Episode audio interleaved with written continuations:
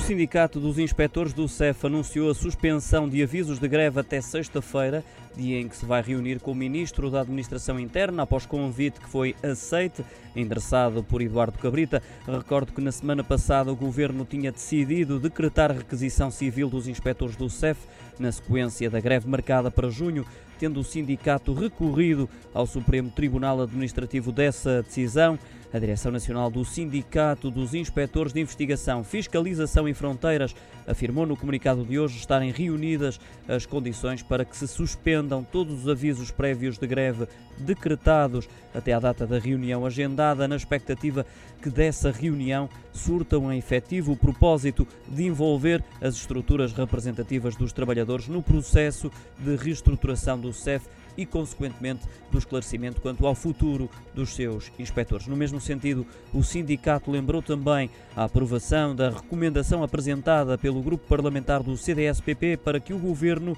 submeta à Assembleia da República a anunciada reestruturação do CEF.